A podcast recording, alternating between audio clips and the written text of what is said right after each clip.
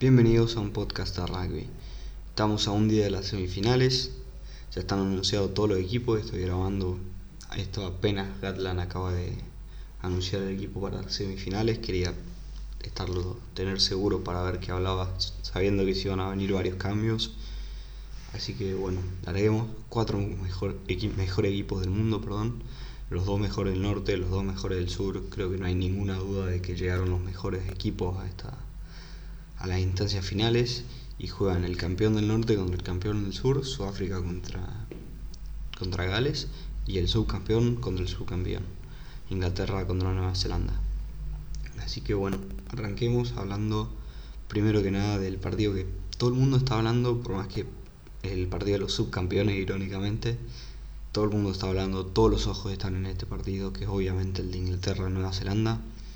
Equipos que se enfrentaron muy poco, Entraron una vez nomás en este ciclo mundialista, le ganó Nueva Zelanda, pero hubo un try anulado de, de Underhill que podría haberles dado la victoria a los ingleses. A pesar de que en ese partido fue un partido bastante raro de los All Blacks, fueron a jugar un, partido cerrado, llovía mucho, no, no jugaron su clásico estilo de, de armar mucho, de armar pelota rápida y jugar por afuera, sino que jugaron con un juego más de presión con, con un Barrett de 10, pegándole drops, pateando los palos. Fue un partido bien, bien distinto para, para ponerle la presión a Barrett que, juegue de 10 en un partido cerrado, básicamente. De número 10, obviamente.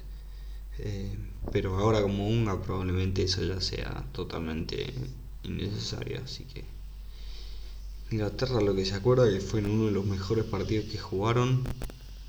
Nueva Zelanda le ganó jugando con una formación bastante extraña y un plan de juego extraño, así que tiene que haber bastante nervio de luego lo me imagino. Así que bueno, primero Nueva Zelanda, el equipo el mismo de siempre, Joe Moody, Cody Taylor, Nepola Olala, Brother Retalic, Sam Whitelock, Scott Barrett, Ardi Sabea, Kieran Reid, Aaron Smith, Richie Munga, George Bridge, Leonard Brown, Jack Goodhue, Sebo Reese y Bjorn Barrett. El único cambio extraño es Scott Barrett por. En realidad es por Ardi Sabea y Ardi Sabea por Sam Kane. O sea, Scott Barrett afuera por Sam Kane. Pero no como 6, como 7. Que esa diferencia importa, obviamente. Es medio raro. Primer partido Scott Barrett como, como tercera línea, normalmente segunda. Pero habiéndolo escuchado hablar a Hansen, tiene un poco de sentido lo que hizo. Habló de cómo lo, lo quiere para, para el segundo tiempo. Yo lo pensé básicamente del lado de del partido contra Australia. Si, si vemos el partido contra Australia, Australia tiene probablemente la mejor tercera línea, sobre todo para pescar, pescar pelota. Tiene básicamente dos 7 lo tiene a, a Poco y a Hooper, los dos son más 7 que 6. Hooper, perdón, Poco no es tanto un 6, es más un 7. Así que, sin embargo, aprendí a jugar como 6 obviamente porque Hooper estaba jugando muy bien y no lo iba a dejar afuera. Pero el análisis me parece a Australia no le pudo robar mucha pelota. No lo, no lo complicó tanto el breakdown, así que le voy a jugar un, partido más físico. Le voy a dar una mano a, Sam Boyle y a todos con, con limpiar, con ir fuerte al contacto, con ponerle más peso al scrum para no necesariamente necesitándolo a Sam Kane, que es más especialista en robar pelota, hacer pelota lenta. La, idea me parece va a ser más un, duelo físico que, que, robar pelota. Eso es lo que me dice ponerlo a Scott Barrett. Si no, no entiendo bien que, por qué es, si no es por esa razón. También te deja traerlo a Tunga Fácil suplente. No, perdón, no a Tunga. A, a Tui Protu. Tui Protu de suplente, entonces tenés un segunda línea más de suplente. Si lo querés meter a Sam Kane, capaz que. No sé, porque tampoco lo querés sacar en ningún momento a Brother Retalic. La verdad que. A menos que no esté, no llegue bien Brother Retalic, que ojalá que no, porque es uno de los mejores jugadores. Está, está extraño, ok. Nueva Zelanda llega muy bien, llega muy muy peligroso. Muchos, todo el mundo diciendo que fue la, la mejor performance el partido pasado. ¿Y por qué fue esto? esto, por más de lo que hablé, que fue un muy buen partido, buen partido Munga, tácticamente no hablé de lo que se significaba, ya estaba mucho tiempo en el episodio pasado, así que vamos a romperlo un poco rápido acá. Imagínate cuando se juega la cuando se juega al rugby no de una formación fija, cuando se forma en un rack, en general cómo se forman los jugadores en la cancha, ok. Esto es principalmente los forwards, los 8 forwards. Ten en cuenta ese número, son 8 en total. Imagínate, está imagínate en tu cabeza, cancha de, cancha de rugby, hay un rack al costado, eh, son puramente eh, backs los que están metidos ahí. Y ahí la formación que ves de forward, básicamente, obviamente vas, tendrías tu 10, tu 11, tu, tu, línea de, de 3 cuartos armada normal, pero de ahí los forwards estarían armados en general la gran mayoría de equipos forman una formación que es 1-3-3-1 que es un forward cerca de la apertura o cerca de la formación para hacer un movimiento ahí cortito. 3, esa célula básicamente de forward cerca o de la apertura o del, o del primer centro, dependiendo dónde esté el otro. 3, otra célula de 3 ahí entre los centros. Y uno cerca del win para que si jugás largo la pelota, básicamente el win no quede solo como pasaba antes. Antes en rack era bastante común que si ibas bien abierto tu siempre recibía solo, no había nadie para limpiar la pelota. Y así que ahora juegas con un jugador básicamente cerca de ahí para que llegues tranquilo a limpiar esa pelota y puedas, puedas mantener la pelota por más si juegas bien abierto.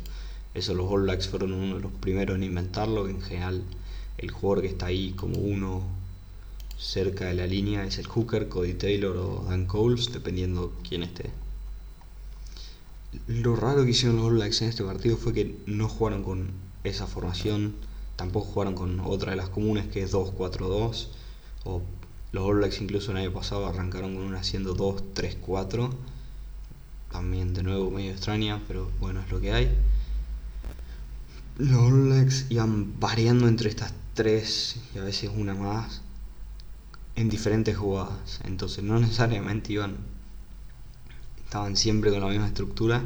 En la misma jugada pasaban de un 1-3-3 1 a un 2-4-2, a 2-3-4, iban variando las formaciones de ataque en la misma jugada, lo cual lo hace extremadamente difícil de, defender. La defensa tiene que estar pensando, tiene que estar viendo adelante cómo se forman y adaptarse a la forma.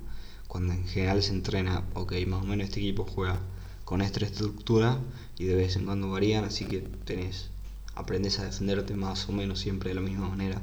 Y los All Blacks le estaban exigiendo a Irlanda que sobre todo para defenderse, se adapten constantemente al ataque del rival, que es muy difícil. Si lo vuelven a hacer, si Nueva Zelanda vuelve a estar al nivel, porque para poder hacer eso consistentemente y hacerlo bien, tenés que estar en un nivel altísimo mentalmente, físicamente, todo. Así que es muy difícil, obviamente tenés que estar muy preciso. Pero si alguien no puede hacer el All Blacks, así que si lo hacen, yo creo que no hay ninguna forma que Inglaterra le gane. Pero bueno. Así que atentos a eso, ver, ver si los All Blacks mantienen su, su estructura o varían. Jugadores a seguir del lado de los All Blacks, Richie Munga, va muchos ojos en él, necesita que tengan un buen, que tenga un buen partido. Y, y obviamente Scott Barrett, va a haber muchos ojos en él viendo qué hace si, si se gana el derecho básicamente de haber entrado casi regalado, fue un error de Hansen no meterlo a Sam Kane de entrada. Eh, buen duelo en la segunda línea, Itoye, Brody Retalic y Cornelo Sam Wylock.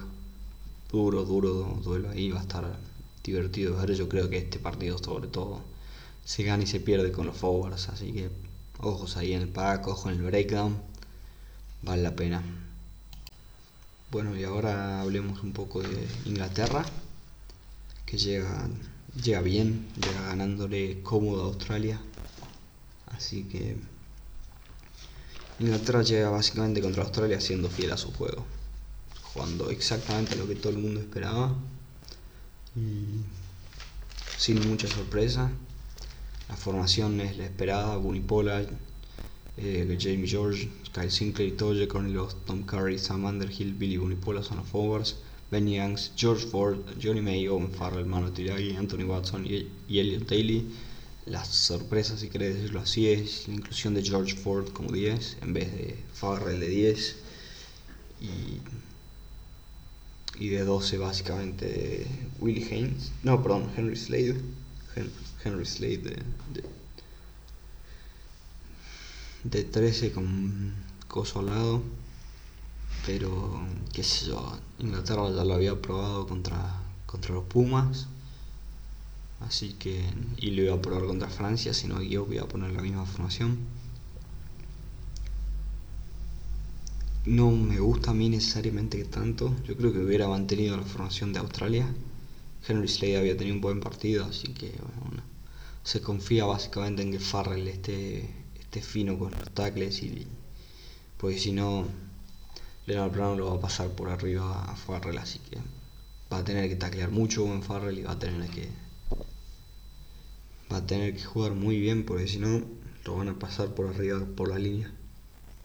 Así que bueno, Inglaterra llega bien, jugando firme en su juego, con confianza. A Jones hizo tonteras que dicen en la conferencia de prensa, no hay que darle mucha, mucha bolilla, a veces lo que dice juega más más para prensa y para que la prensa esté con los ojos en Nueva Zelanda y no tanto en, en Inglaterra, que básicamente lo logró, así que bien por él.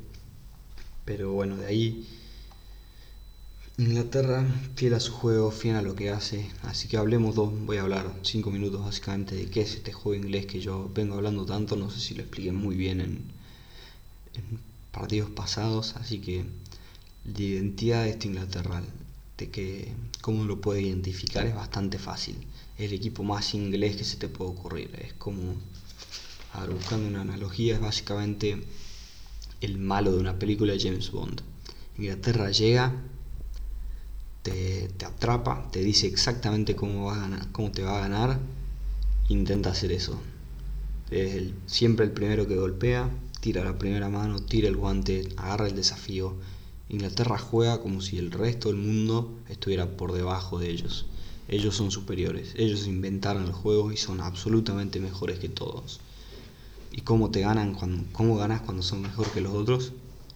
Abusando los, los errores del otro. Como Inglaterra sabe todo lo que hay sobre el rugby, sabe dónde están los errores del, del equipo rival y juega eso. Juega que el equipo del rival pifie, haga algo mal y ellos cada vez que pifien estén ahí para pegarle. Esto jugó así los últimos tres años y medio.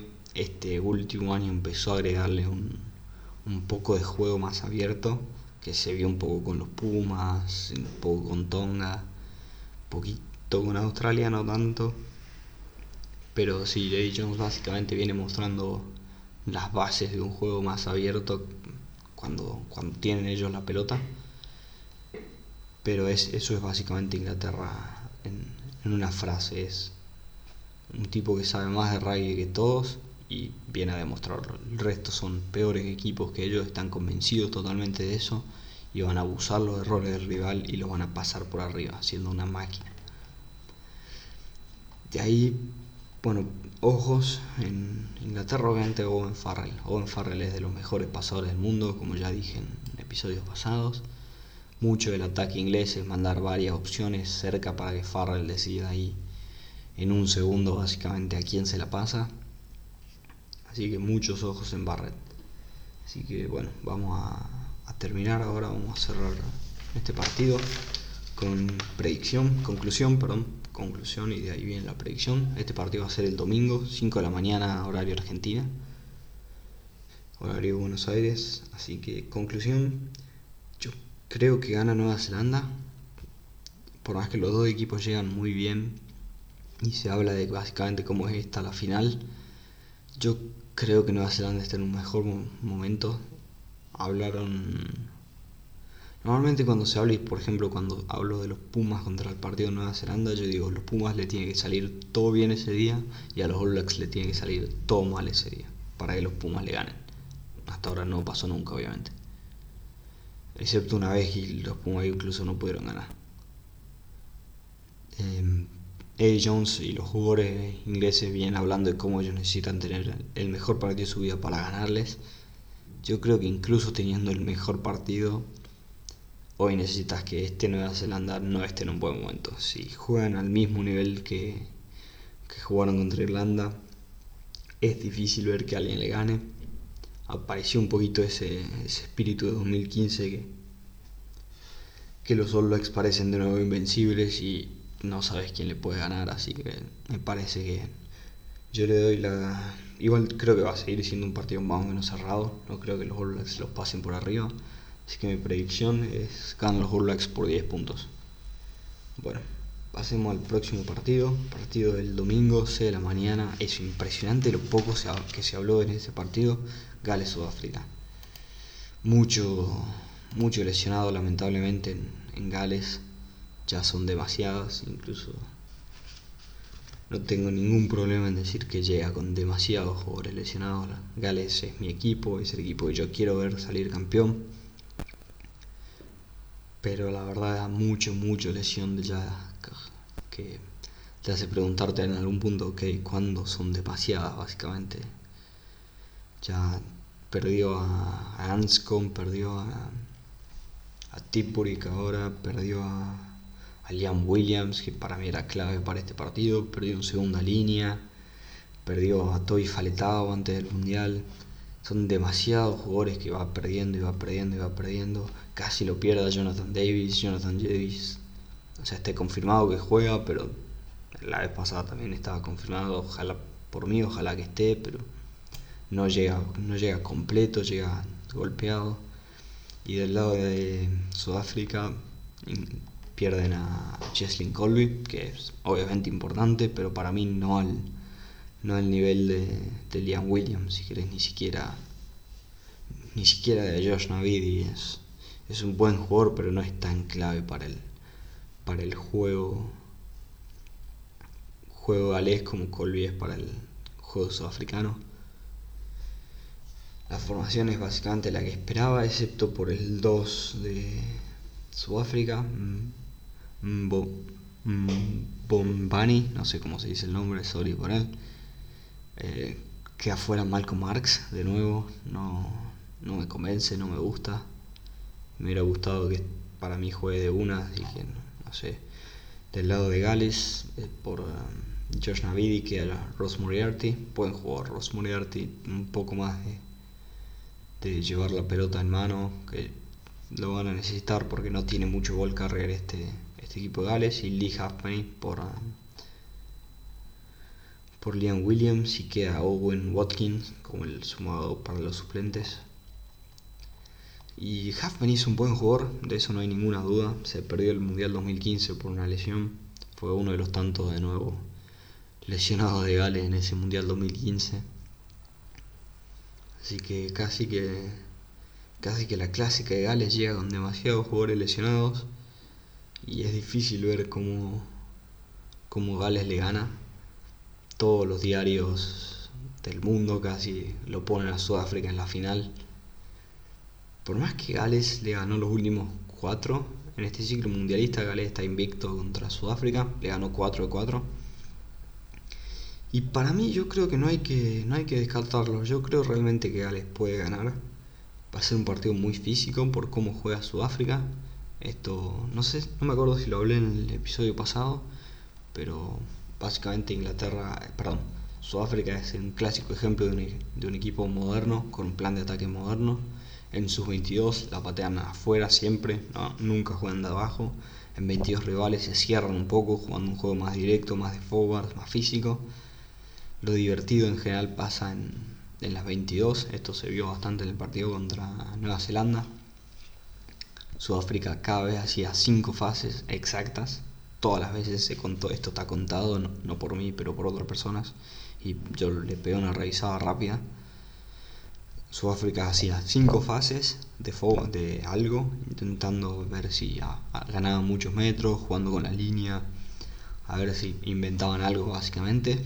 Si pasaban cinco fases, a la quinta iban al piso, formaban formaban bien un rack y De Klerk ponía un, kick arriba, un box, un box kick básicamente.